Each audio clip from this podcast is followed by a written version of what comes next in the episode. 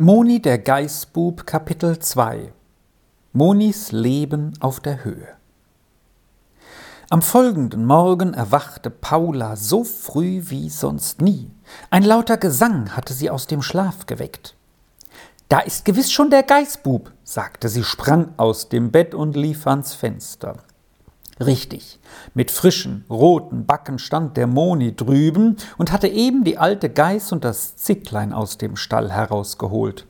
Jetzt schwang er seine Rute in der Luft, die Geißen hüpften und sprangen um ihn herum, und nun ging's vorwärts mit der ganzen Schar, und plötzlich erhob Moni seine Stimme wieder und sang, dass es von den Bergen widerhallte, Dort droben in den Tannen singt Vögel im Chor, und hat's a Weil geregnet, kommt die Sonn wieder vor. Heute muss er mir einmal sein ganzes Lied singen, sagte Paula, denn jetzt war Moni verschwunden und sie konnte seinen fernen Gesang nicht mehr verstehen. Am Himmel zogen noch die roten Morgenwolken dahin, und ein frischer Bergwind rauschte dem Moni um die Ohren, wie er so hinaufstieg. Das war ihm eben recht. Vor Wohlbehagen jodelte er vom ersten Bergvorsprung so gewaltig ins Tal hinab, dass mancher Schläfer unten im Badehaus erstaunt die Augen aufschlug, sie dann aber gleich wieder zumachte denn er kannte die Weise und wusste, dass er nun noch ein Stündchen Schlaf zugeben konnte. Denn der Geißbub kam immer so früh. Unterdessen kletterte Moni mit seinen Geißen eine Stunde lang weiter und weiter hinauf, bis hoch zu den Felsen hinan. Immer weiter und immer schöner war es um den Moni geworden, je höher hinauf er kam. Von Zeit zu Zeit guckte er sich um, dann schaute er zu dem hellen Himmel auf, der nun immer blauer wurde, dann fing er aus vollem Hals an zu singen, immer lauter und immer fröhlicher, je höher er kam. Dort droben in den Tannen singt Vögel im Chor, und hat's Weil geregnet, kommt die Sonn wieder vor, und die Sonn und die Sterne und den Mond bei der Nacht, die hat der liebe Gott uns zur Freude gemacht. Im Frühling gibt's Blumen, die sind gelb und sind rot, und so blau ist der Himmel, und ich freu mich fast tot. Und im Sommer gibt's Beeren, und geht's gut, so gibt's viel, und die roten und die schwarzen, es sie alle vom Stiel, hat's im Hag wieder Nüsse, so weiß sie, wie's tut. Wo die Geißen gern naschen, sind die Kräutlein auch gut.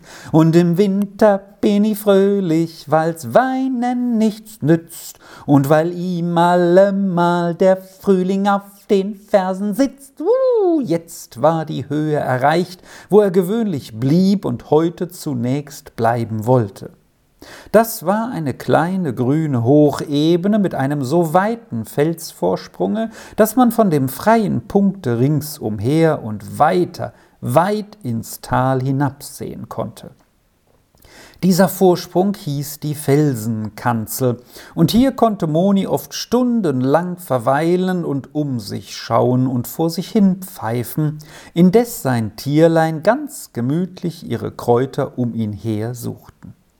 Sobald Moni angekommen war, nahm er seinen kleinen Vorratssack vom Rücken, legte ihn in eine kleine Höhle des Bodens, die er selbst dafür gegraben hatte, trat dann auf die Felsenkanzel hinaus und warf sich auf den Boden, um sich's einmal so recht wohl sein zu lassen. Der Himmel war jetzt dunkelblau geworden. Drüben waren die hohen Berge mit den in den Himmel ragenden Zacken und großen Eisfeldern zum Vorschein gekommen, und drunten leuchtete weithin das grüne Tal im Morgenglanz.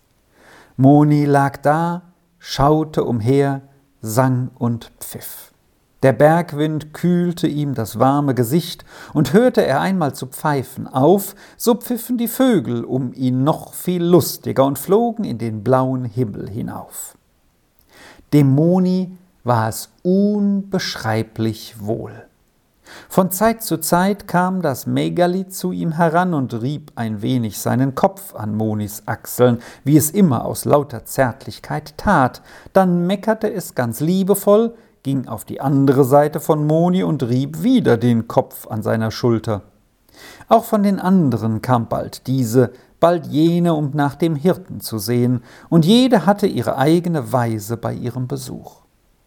Die Braune, seine eigene Geiß, kam ganz sorglich und schaute nach, ob auch alles mit ihm in Ordnung sei. Sie stand dann da und schaute ihn an, bis er sagte Ja, ja, Brownlee, es ist schon recht, geh nur wieder zum Futter. Die junge Weiße und die Schwalbe, die so hieß, weil sie schmal und flink war und überall hineinschoss, wie die Schwalben in ihre Löcher, schossen immer miteinander so auf den Moni los, dass sie ihn wohl umgeworfen hätten, wäre er nicht schon auf dem Boden ausgestreckt gewesen, und gleich nachher schossen sie wieder fort. Die glänzende Schwarze, die Geist des Wirtes vom Badehaus, Megalis Mutter, war ein wenig stolz. Sie kam nur so auf ein paar Schritte Entfernung heran, schaute mit erhobenem Kopfe nach dem Moni hin, als wollte sie sich nicht zu vertraulich erweisen, und ging wieder ihrer Wege. Der große Sultan aber, der Bock, zeigte sich immer nur einmal, drückte dann alle weg, die er in Monis Nähe fand, und meckerte einige Male so bedeutungsvoll, als habe er Mitteilungen über den Zustand der Herde abzugeben, als deren Anführer er sich fühlte. Nur allein das kleine Mägerli ließ sich niemals von seinem Beschützer verdrängen.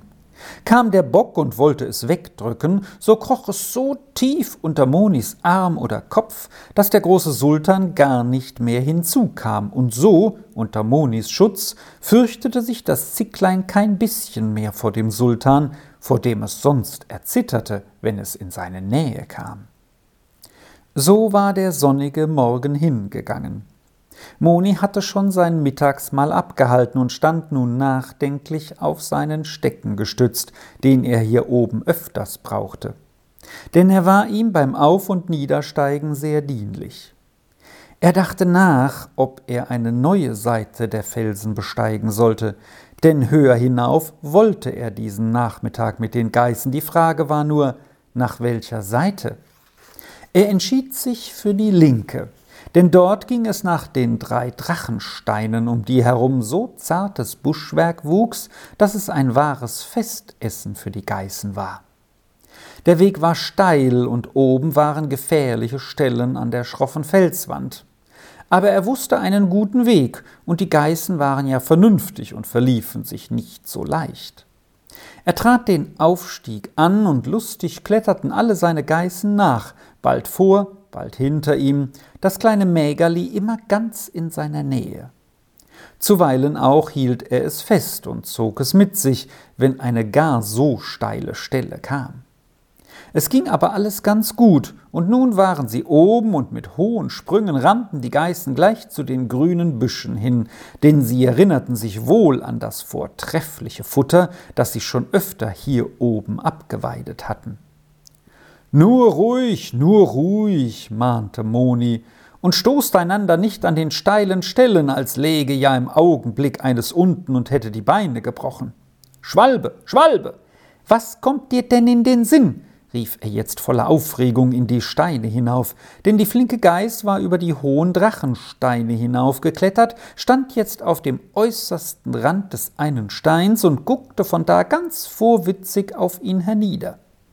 Er kletterte eilig hinauf, denn nur noch ein einziger Tritt und die Schwalbe läge unten im Abgrund. Moni war sehr behend. In wenigen Minuten hatte er den Stein erklettert und mit einem schnellen Griff die Schwalbe am Bein gefasst und zurückgezogen. Komm du jetzt mit mir, du unvernünftiges Tierlein, du, schalt Moni, zog die Schwalbe mit sich herunter zu den anderen und hielt sie noch ein Weilchen fest, bis sie von einem Strauch gekostet und dann recht angebissen hatte und nun nicht mehr ans Fortlaufen dachte. Wo ist das Mägerli? schrie plötzlich Moni auf, der die Schwarze erblickte, wie sie alleine an einer steilen Stelle stand und nicht fraß, sondern ruhig umherschaute. Immer war das junge Geißlein neben Moni oder es lief seiner Mutter nach. Wo hast du dein Zicklein, Schwarze? rief er erschrocken und sprang auf die Geiß zu. Sie war ganz sonderbar, fraß nicht, blieb immer auf demselben Platze stehen und spitzte so verdächtig ihre Ohren. Moni stellte sich dicht neben sie und schaute hinauf und hinab. Jetzt hörte er ein leises, jammerndes Meckern.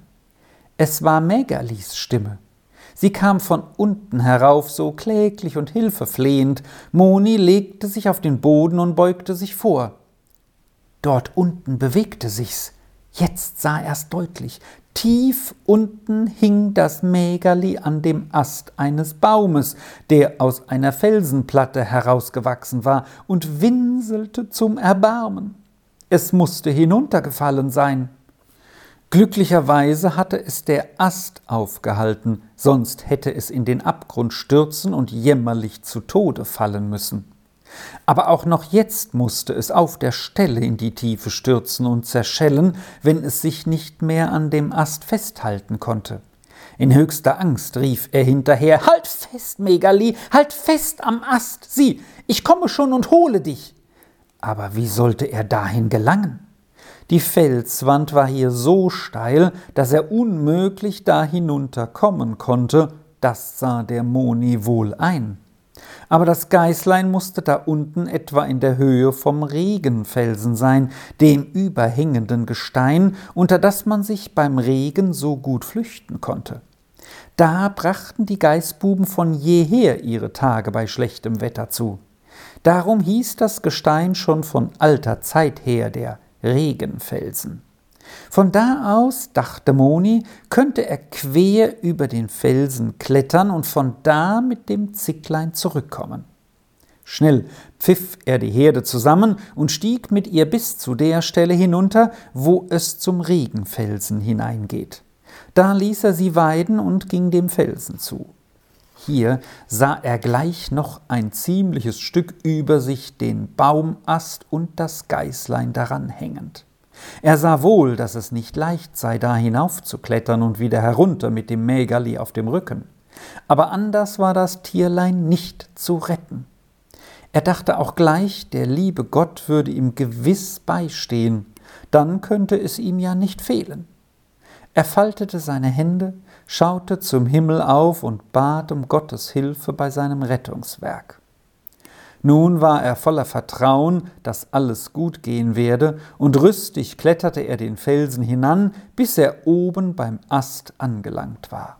Hier klammerte er sich mit beiden Füßen fest, hob dann das zitternde, wimmernde Tierlein auf seine Schultern und kletterte nun mit großer Sorgfalt wieder hinunter. Als er aber nun wieder den sicheren Grasboden unter den Füßen hatte und das erschrockene Geißlein gerettet hatte, da war er so froh, dass er laut danken musste und in den Himmel hinaufrief Oh, lieber Gott, ich danke dir, dass du uns so gut geholfen hast. Oh, wie sind wir beide so froh darüber. Dann setzte er sich noch ein wenig auf den Boden und streichelte das Zicklein, das immer noch an allen seinen zarten Gliedern zitterte, und tröstete es über die ausgestandene Angst. Als nun bald nachher Zeit zum Aufbruch war, setzte Moni das Zicklein noch einmal auf seine Schultern und sagte sorglich Komm, du armes Mägerli, du zitterst ja immer noch. Heute kannst du nicht heimgehen, ich muss dich tragen. Und so trug er das Tierlein, das sich fest an ihn schmiegte, den ganzen Weg hinunter. Paula stand jetzt auf der letzten Anhöhe vor dem Badehaus und erwartete den Geißbuben. Ihre Tante hatte sie begleitet. Als nun Moni mit seiner Last auf dem Rücken herankam, wollte Paula wissen, ob das Zicklein krank sei und zeigte große Teilnahme. Wie Moni das sah, setzte er sich gleich auf den Boden vor Paula hin und erzählte ihr sein heutiges Erlebnis mit dem Mägerli. Das Fräulein streichelte das gerettete Tierlein, das jetzt ruhig auf Monis Knien lag und mit seinen weißen Füßen und dem schönen schwarzen Rückenfleck sehr zierlich aussah.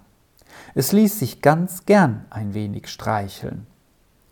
Jetzt singst du mir auch noch dein Lied, da du gerade so gut da sitzt, sagte Paula. Moni war so fröhlich gestimmt, dass er ganz und aus voller Brust anstimmte und sein ganzes Lied bis zu Ende sang. Das gefiel Paula ausnehmend wohl, und sie sagte, er müsse es ihr noch öfter singen. Dann zog die ganze Gesellschaft zusammen zum Badehaus hinunter. Hier wurde das Zicklein auf sein Lager gelegt, Moni nahm Abschied und Paula ging in ihr Zimmer zurück, um hier noch lange mit der Tante von dem Geißbuben zu sprechen, auf dessen fröhlichen Morgengesang sie sich schon jetzt wieder freute.